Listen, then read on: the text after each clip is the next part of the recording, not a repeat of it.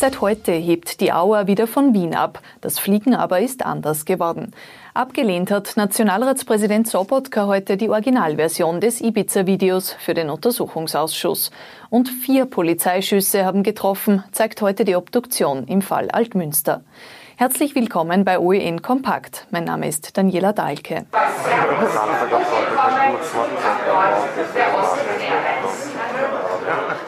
Nach fast exakt drei Monaten Zwangspause fliegt die Auer seit heute wieder von Wien weg.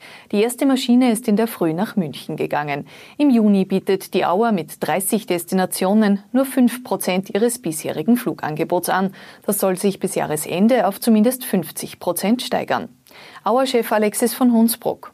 Wie lange es dauern wird, bis wir wieder so etwas wie ein neues Normal haben, einen neuen Normalzustand haben, das kann heute noch keiner so richtig vorhersehen, aber es sind sich alle einig, es wird eher Jahre als Monate dauern. Und deswegen glauben wir, und das ist auch die Grundlage für all unsere Planungen, dass wir eher so im Jahre 22 oder 23 etwa 80 Prozent des Niveaus erreicht haben werden, das wir vor der Krise hatten. Wie wird das? Fliegen in Corona-Zeiten. Am Wiener Flughafen wird vom Check-in bis über den Flug hinweg Maskenpflicht gelten. Ausnahmen sind Essen und Trinken. Im Flugzeug können auch alle Sitzplätze belegt werden, sonst muss aber überall Abstand gehalten werden. Dazu Julian Jäger, der Vorstandsdirektor des Wiener Flughafens. Na, was das Boarding und Deboarding betrifft, glaube ich, ähm, ist es ein bisschen ähnlich, wie äh, man das äh, gelernt hat jetzt im Supermarkt.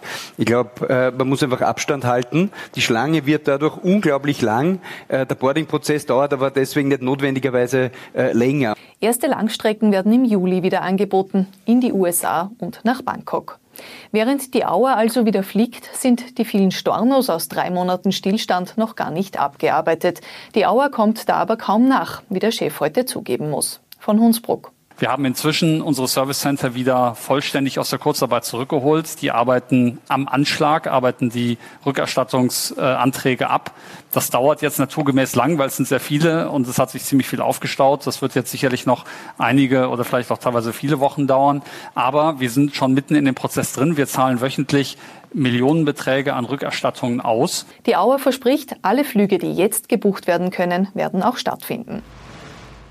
Aber wohin kann ich überhaupt reisen und welche Corona-Bestimmungen erwarten mich dort? Diese Fragen will die EU ab heute mit einer neuen Plattform beantworten. Die Website Reopen EU soll in Echtzeit Licht in den Dschungel unterschiedlicher Maßnahmen bringen. Wir bleiben noch beim Reisen. Die ersten Deutschen sind heute wieder auf Mallorca gelandet. Die Balearen gehen mit Testurlaubern in die Sommersaison. Erlaubt sind auf den Balearen vorerst ausschließlich Deutsche und da maximal 11.000 Reisende. Partyurlaub am Ballermann ist noch nicht drin. Clubs dürfen Corona-bedingt noch nicht öffnen. Nationalratspräsident Wolfgang Sobotka von der ÖVP nimmt das Ibiza-Video in Originalversion nicht an. Der Anwalt des mutmaßlichen Drahtziehers hatte es dem Untersuchungsausschuss in voller Länge angeboten. Sobotka als Vorsitzender argumentiert, es sei rechtswidrig zustande gekommen, die Weitergabe daher strafbar.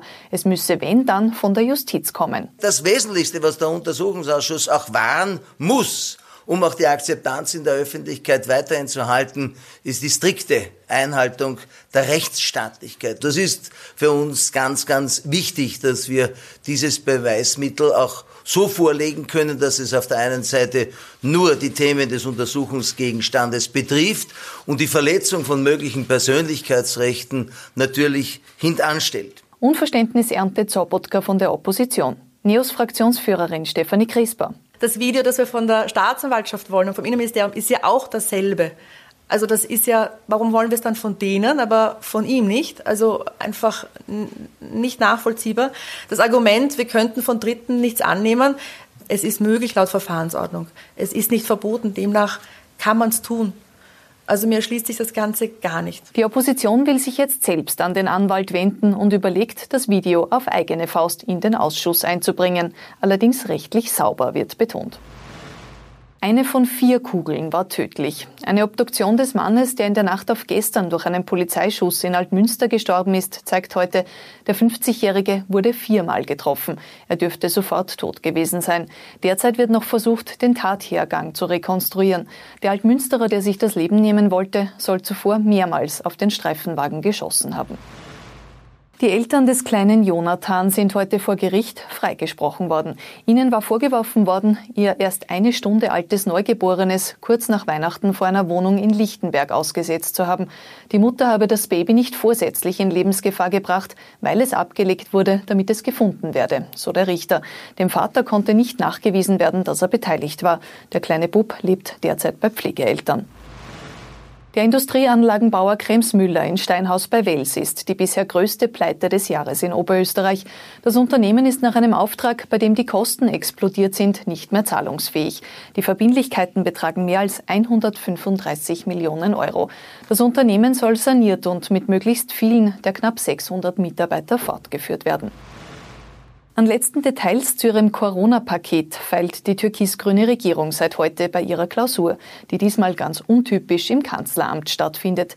Besprochen wird die umstrittene Einmalzahlung für Arbeitslose, ebenso ein einmaliger Familienbonus in der Höhe von 360 Euro pro Kind und weitere steuerliche Entlastungen in der Höhe von 1,6 Milliarden Euro. Morgen Dienstagnachmittag sollen die Ergebnisse präsentiert werden. Auch die Regierung verzichtet bei ihrer Klausur jetzt erstmals wieder auf Mundschutz. Die Masken sind seit heute ja auch beim Einkaufen und in Restaurants wieder passé. Und China kämpft mit einem neuerlichen Coronavirus-Ausbruch, diesmal in Peking und fürchtet eine neuerliche Welle. Die chinesische Hauptstadt wird deshalb zunehmend abgeschottet. 36 Neuinfektionen sind von gestern auf heute registriert worden. Wieder dürfte ein Großmarkt eine Rolle gespielt haben. Soweit die wichtigsten Nachrichten des Tages kompakt zusammengefasst. Wir sind morgen wieder mit aktuellen Informationen für Sie da.